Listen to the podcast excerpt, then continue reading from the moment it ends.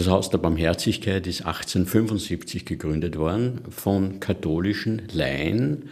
Und was das Einmalige war, es war von Anfang an vorgesehen, dass alle Menschen aufgenommen werden, unabhängig von Herkunft, von Religionszugehörigkeit und natürlich auch von der wirtschaftlichen Leistungsfähigkeit.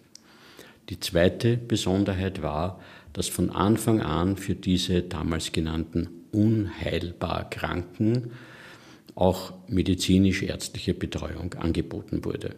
Institutsdirektor Christoph Giesinger verrät uns auch, warum das Haus der Barmherzigkeit als Geburtsstätte der Geriatrie gilt. Deswegen, weil der aus Wien stammende Arzt, der dann in Amerika gewirkt hat, Ignatius Leopold Neischer, bei einem Besuch in seiner Heimatstadt anhand der in Wien befindlichen Einrichtungen, Haus der Barmherzigkeit und dann um die Jahrhundertwende 1900 auch die Versorgung Leins, erstmalig den Begriff Geriatrie geprägt hat.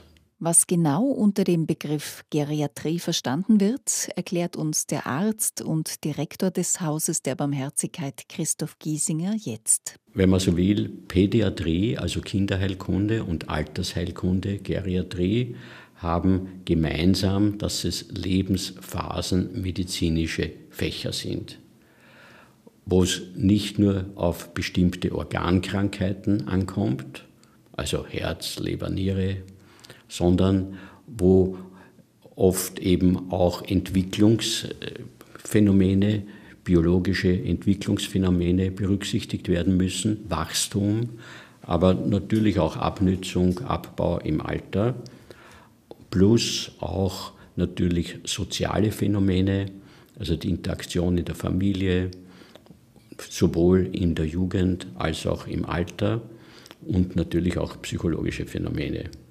Stichwort Pubertät, Stichwort Veränderungen auch der Psyche im Alter, die zwar nicht jeden betreffen, aber möglich sein können.